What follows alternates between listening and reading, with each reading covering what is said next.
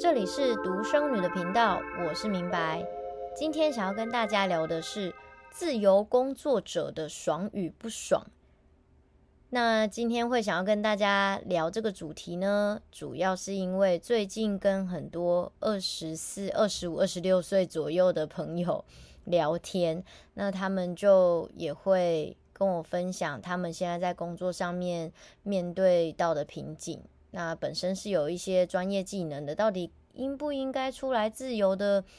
接案工作呢？那也有遇到一些朋友，他们是本来就工作很弹性了，那但是这样子薪水啊、收入状况不是很稳定，到底应不应该回去公司工作？那刚好，无论是在公司上班，还是说自由接案，我都有经历过，所以我觉得可以透过这个节目跟大家做一点简单的分享。如果你现在也是一个在想说，诶，到底是应该回公司上班，还是持续接案，或是要跨出舒适圈，直接就接案的朋友也可以参考看看，这是我自己的一个历程。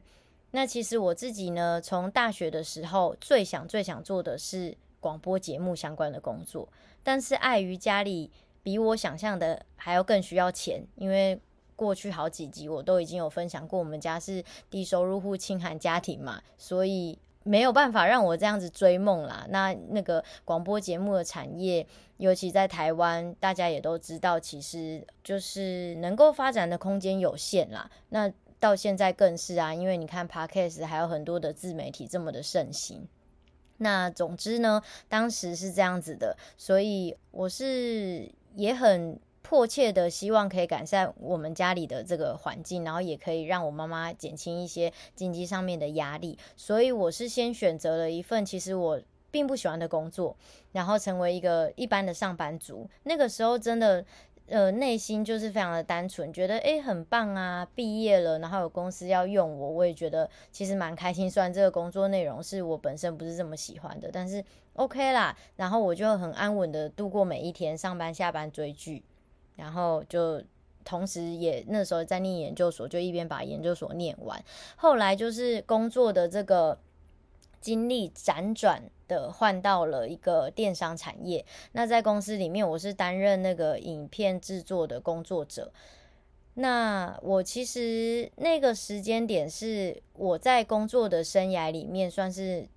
最开心的吧，因为我其实很喜欢那个公司的想法跟理念，然后当时也是跟我过去一个很好的老板一起到了这间公司打拼，然后在同一个部门一起工作，然后我也很喜欢当时的同事，我觉得这对于一般上班族来讲简直就是一个天堂吧，因为你看你在一个公司里面，你会花非常长的时间跟你的同事相处，如果你都跟你很喜欢的人相处，你就是每天工作就很快乐啊，那殊不知呢，我的老板就突然跑了，那整间公司就倒闭了。于是呢，就正式的开启我的接案人生。所以在这个部分，如果你是一个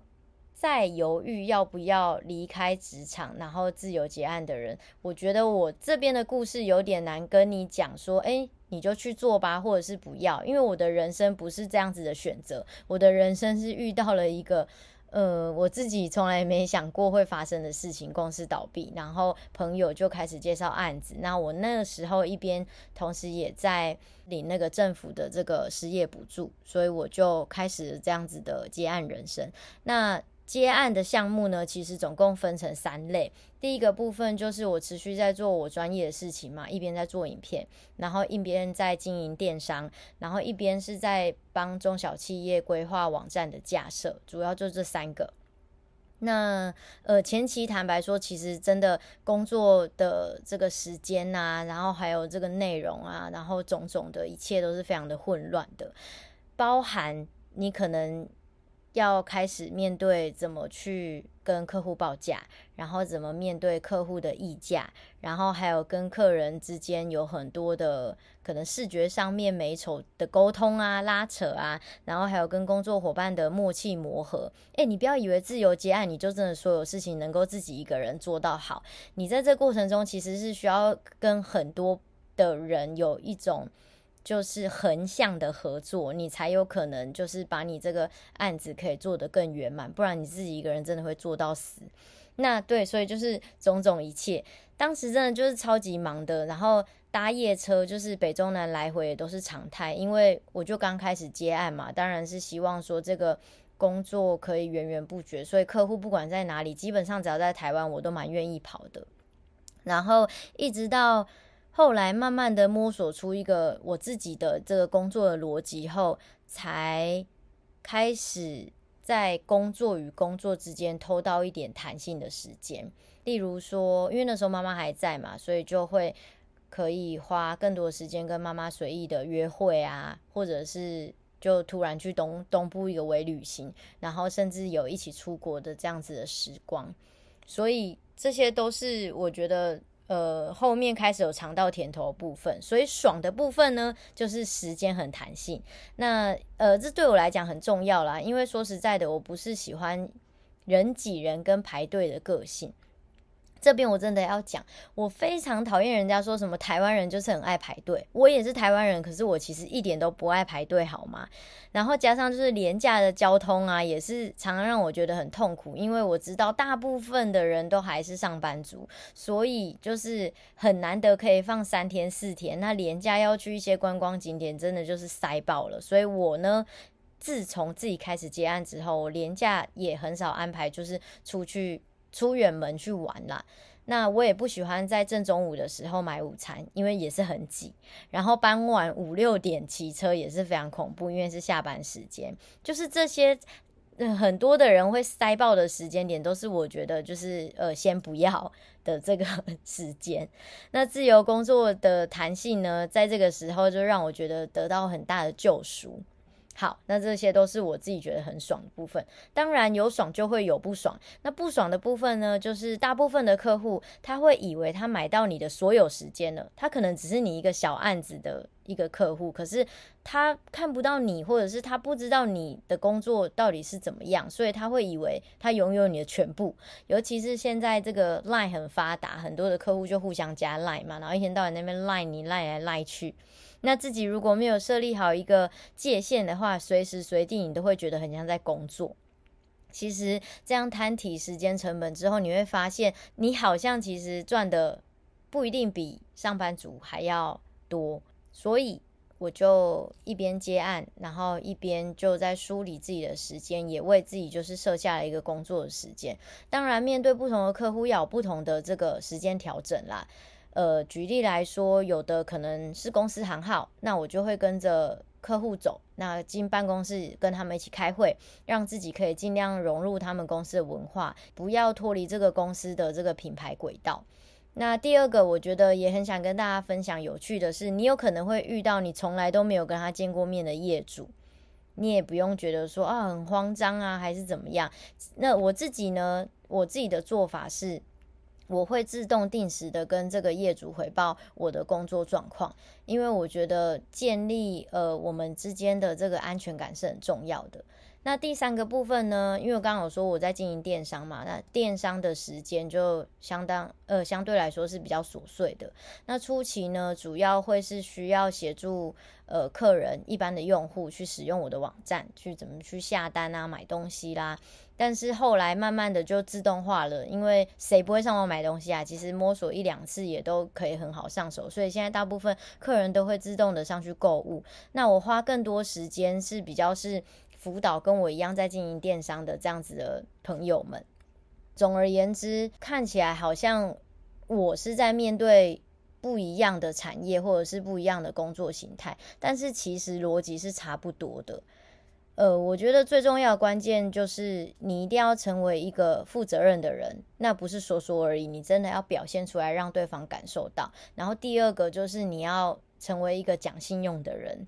呃，这两个点呢，其实，在前几集我邀请了一个来宾，叫做 Sarah。那他是因为透过那个自助旅行，所以就更认识他自己。然后回到了台湾，在职场工作的过程上，他就觉得负责任这是相对来说很重要。所以其实不论你是在公司还是你自己接案，都是一定要负责任、讲信用。尤其是接案，因为现在网络很发达嘛，那资讯又那么透明，如果你稍有不慎的话，你就有可能会付出惨痛的代价。不过，如果有人会想要问说，自由工作者到底赚得多还是不多？首先，我觉得是要看行业别。那第二个就是要来谈谈价值观的部分，因为我认为啊，时间对我来说才是最可贵的。那如果你是用钱来衡量这件事情的价值，我觉得我肯定是比不过在台积电工作的工程师。他们真的非常值得尊敬，因为他们真的是用自己的身体跟肝，就是换取他们的钱。可是我自己是觉得，如果是用时间作为标准的话，呃，对我而言是更值得的。嗯，就跟大家简单分享一个上个月才发生的事情好了，因为我有养一只十六岁的老狗狗，那它上个月就突然肺高压。住院将近快要一个礼拜，那这个礼拜呢，我都是在医院陪他。那如果我是上班族，公司根本不可能让我为了狗请假吧？那如果呃请一般的事假，可能又被扣薪水啊，可能还有很多的事情啊，交接啊等等啊要处理的，所以时间才是我很重视的地方。好，话说回来，我觉得自由接案的过程其实是。呃，蛮有趣的一个很像冒险之旅，因为你不会知道在这个过程中你遇到谁，或者是又透过谁又认识了谁。那刚开始你可能会因为呃要找案子，或者是要去找客户，然后感到很痛苦又很彷徨。不过这些都是过程，时间久了，你可能累积了一些经验，还有你的专业可能又提升了一些之后，你也可以开始有挑客户的权利。再加上就是我自己啊，本身有那个经营电商的经验，也学习了一些理财的知识之后，我觉得甚至你也可以好好的规划你自己的收入，然后去